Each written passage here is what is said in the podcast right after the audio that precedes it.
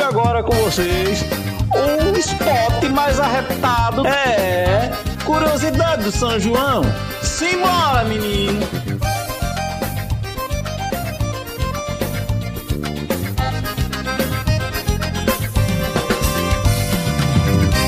E nesse ano eu tô animado, tô muito animado para as festas de São João que o quê? Não tem São João esse ano? Mas por quê? Coronavirus! Ah, tá, verdade, verdade. E esse ano os fogos vão soar diferentes. Tá tudo diferente esse ano, graças ao coronavírus ou às políticas que tiveram que ser implantadas por conta do coronavírus, a gente não tem São João. Pelo menos oficialmente. Cada um na sua casa vai fazer sua festa, vai tocar seu som, vai. Bom, só não pode aglomerar. O meu São João, esse ano é diferente. Vai ter multidão de gente dançando. Pra lá, pra cá, pra cá, pra lá. Cada casal vai dançando no seu lar. O São João desse ano vai ser virtual. Cada casal vai dançando no seu lar. São João na internet numa raia virtual. Agora o povo curioso vai entrar numa das partes mais gostosas da época junina, o milho. O milho é um dos atores principais. A canjica, a pamonha, curau, hum, e muito mais. Boa parte dos quitutes típicos das festas juninas é feita de milho. O pessoal aproveita que junho é época da colheita para usar e abusar das delícias do grão. Inclusive eu. Olha aí, olha aí, freguesia, são as deliciosas pamonhas. Pamonhas fresquinhas, pamonhas caseiras. É o puro creme do milho verde. Pamonhas, pamonhas, pamonhas. A tradicional festa junina é o segundo maior evento festivo do Brasil. Comidas, bebidas e brincadeiras típicas fazem a alegria dos participantes. As férias acontecem em junho em homenagem a três santos: Santo Antônio, no dia 13, São João, no dia 24 e São Pedro, no dia 29 de junho. Na verdade, comemoramos no dia de São Pedro também o dia de São Paulo. O que acontece é que, tradicionalmente, em junho, aqui no Nordeste, nós não comemoramos o dia de São Paulo, apesar de ser no mesmo dia. São Pedro e São Paulo foram santos da Igreja Católica que foram a base da Igreja Católica. Né? São Pedro foi a rocha da igreja, é que guarda as chaves do céu, e São Paulo foi aquele que difundiu toda a doutrina católica. Mas no sul ele é bastante comemorado. Pula a fogueira, Pula compadre. compadre. Além de ótimas oportunidades para tomar quentão e comer canjica, as festas juninas são carregadas de simbolismo, misturando elementos de culturas ancestrais, influências europeias e características regionais. Conheça aqui curiosidades sobre a festança mais animada do Brasil. Os festejos juninos também acontecem na Europa. As festas juninas são realizadas principalmente nos países de influência católica e no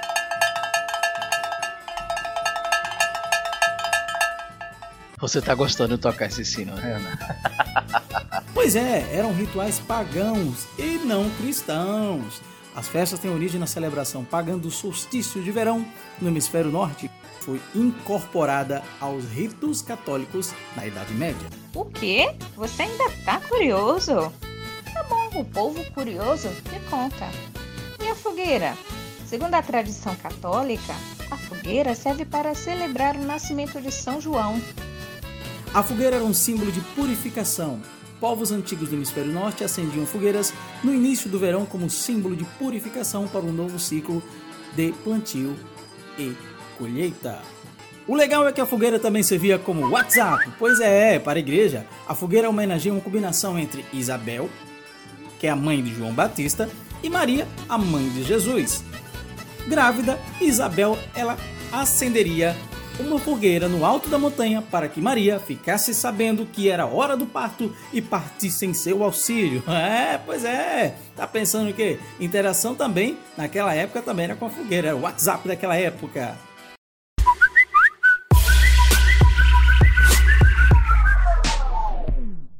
Por isso que, segundo a tradição católica, a fogueira serve para lembrar o nascimento de São João. Cada santo há um tipo diferente. Na festa de Santo Antônio, a fogueira tem formato quadrangular. Na de São Pedro, triangular. E na de São João, ela é arredondada na base. Sabia? Além disso, o fogo protege as pessoas dos maus espíritos, segundo a lenda.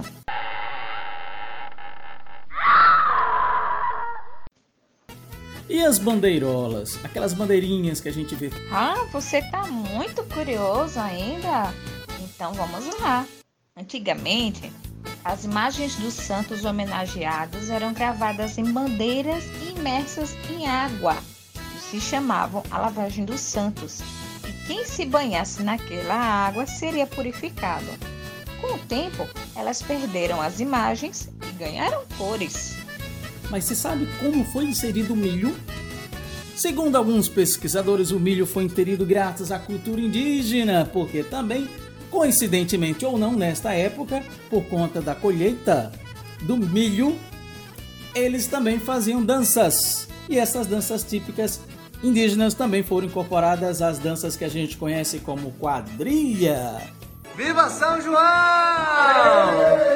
Aí, olha o coronavírus, é mentira! Acabou o álcool em gel! É mentira! Acabou a quarentena! É mentira! A quadrilha era uma dança chique proveniente da Europa. É a dança francesa chamada quadrille dançada a quatro pares, era considerada muito chique para os portugueses e chegou ao Brasil no século XIX para as festas da elite. Porém, aqui no nosso país, os índios também, como eu falei, aos poucos foi incorporando elementos da cultura local e virou a nossa quadrilha. Pena que tem outras quadrilhas aí que estão atrapalhando muito as nossas festas.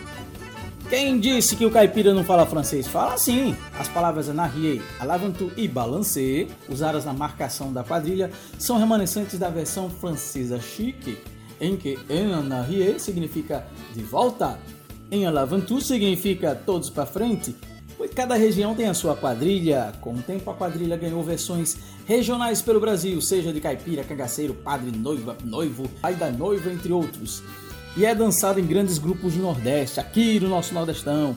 Os ritmos são acelerados, as temáticas são diversas e tem quadrilha, tem quadrilha que chega a inovar. Os concursos, bem o estilo das escolas de samba, com marcador e tudo, um verdadeiro espetáculo. É uma maravilha, é, tem concurso, tem premiação, maravilha. Normalmente as festividades juninas costumam ser bastante animadas, com muitas comidas típicas, decoração, fantasias floridas. Além disso, tem as brincadeiras. A festa junina é muito divertida. Essa é a oportunidade para entreter as crianças e até mesmo os adultos com recreações divertidas. Pois é, o povo curioso descobriu 15 brincadeiras que selecionamos para você curtir o arraial. A primeira é a pescaria. Essa brincadeira prepara-se um tanque com areia e coloca-se peixinhos feitos em papel ou madeira. É necessário fazer uma argolinha na boca do peixe para que os participantes tentem pescar os peixinhos com várias de bambu. Também é possível usar imãs na ponta dos peixes e da vara. Quem conseguir ganha uma prenda. Boca do palhaço. Para esse jogo é necessário preparar um compartimento, que pode ser uma caixa com uma cara de um palhaço na frente e uma grande abertura no lugar da boca. Os participantes devem jogar bolinhas com a finalidade de acertar dentro da boca do palhaço. As bolas podem ser produzidas com meias.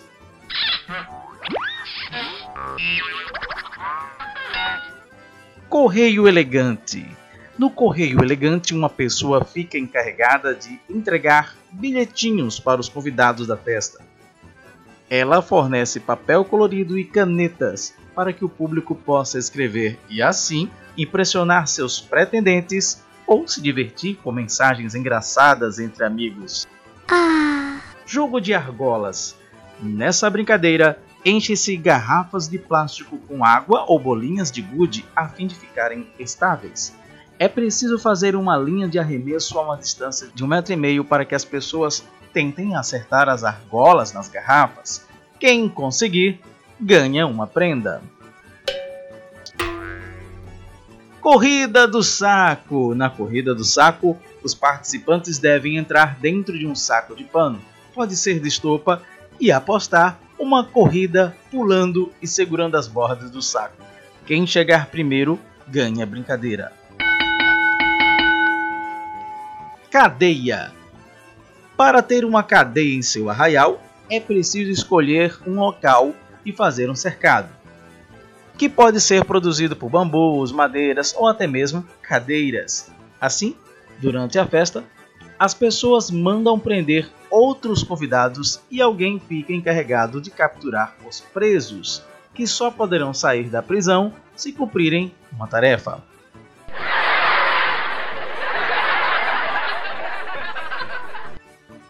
Rabo do burro. Para participar da brincadeira, o participante deve tentar acertar o local certo do rabo do burro em um painel com a imagem desenhada do animal. É importante que ele esteja de olhos vendados e seja girado algumas vezes a fim de perder a referência do local correto. Tomba-lata. Neste jogo, basta tentar derrubar várias latas empilhadas em forma de pirâmide o participante pode usar bolinhas feitas com meias. E para deixar a brincadeira mais alegre, é interessante decorar as latas usando cores diversas. Corrida do ovo na colher. Essa é uma corrida um pouco diferente. Aqui, os participantes devem equilibrar um ovo em uma colher enquanto tentam chegar primeiro na reta final. Detalhe: o ovo tem que ser cozido senão vai ser uma lambança só. Dança da Laranja. Esse é mais um concurso de dança cujos pares recebem laranjas que devem ser colocadas entre as suas testas. Com as mãos para trás, os participantes precisam equilibrar a fruta e terminar a dança sem deixá-la cair. Vence quem conseguir dançar por mais tempo sem deixá-la cair. Cabo de Guerra. No cabo de guerra dividem-se em dois grupos de pessoas. Uma linha serve para marcar o meio do campo e os grupos posicionam-se segundo uma corda. A corda deve estar centralizada de acordo com a marcação feita para sinalizar o meio do campo.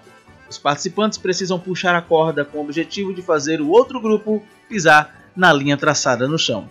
De acordo com as regras, as pessoas podem definir que todos os integrantes devem passar a linha ou apenas o primeiro passar. Quem manda aí é o pessoal da brincadeira. Corrida de três pernas. Como assim? Essa corrida é feita em pares. Ah, aqui nesta dupla deve ter um dos pés amarrados ao do colega e juntos precisam correr até chegarem à reta final. Ah, bom. Casamento caipira. No casamento caipira ou casamento matuto, as pessoas simulam um casório. É como um teatro que a história é sempre igual com algumas variações. Nessa encenação, a noiva está grávida e os pais da moça obrigam o noivo a se casar. O moço precisa fugir, ele tenta fugir, mas o delegado impede a cerimônia realizada. Quadrilha. A quadrilha é uma dança muito comum nas festas caipiras. Nela, os pares realizam uma coreografia dançando de braços dados e devem seguir os comandos de uma pessoa que orienta a brincadeira, que é o marcador. Normalmente a quadrilha segue um roteiro composto por alguns momentos: o balanceio, o cumprimento às damas, o cumprimento aos cavaleiros, grande passeio, o túnel, o caminho da roça, olha a chuva já passou, olha a cobra é mentira, a informação de caracol, coroação de damas e cavaleiros e a despedida. E por último a brincadeira do bingo. O bingo é um jogo que as pessoas fazem apostas usando uma carteira numerada. É importante que a pessoa bem animada fique responsável por sortear os números. O participante que completar a primeira cartela ganha um prêmio. Isso aí! E assim a gente curte mais um Arraiá.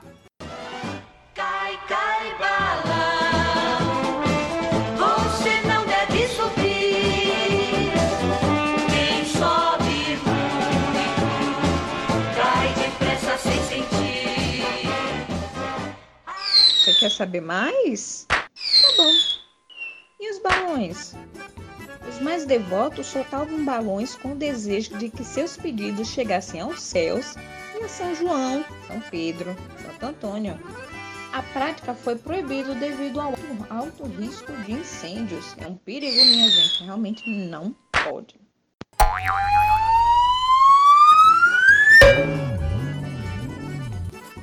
E agora, uma questão: por que os fogos de artifício os rojões? Bom, segundo a crença popular, os fogos de artifício foram utilizados para despertar São João e chamá-lo para comemorar o seu aniversário. Acredita-se também que o barulho das bombas e dos rojões espantam os maus espíritos.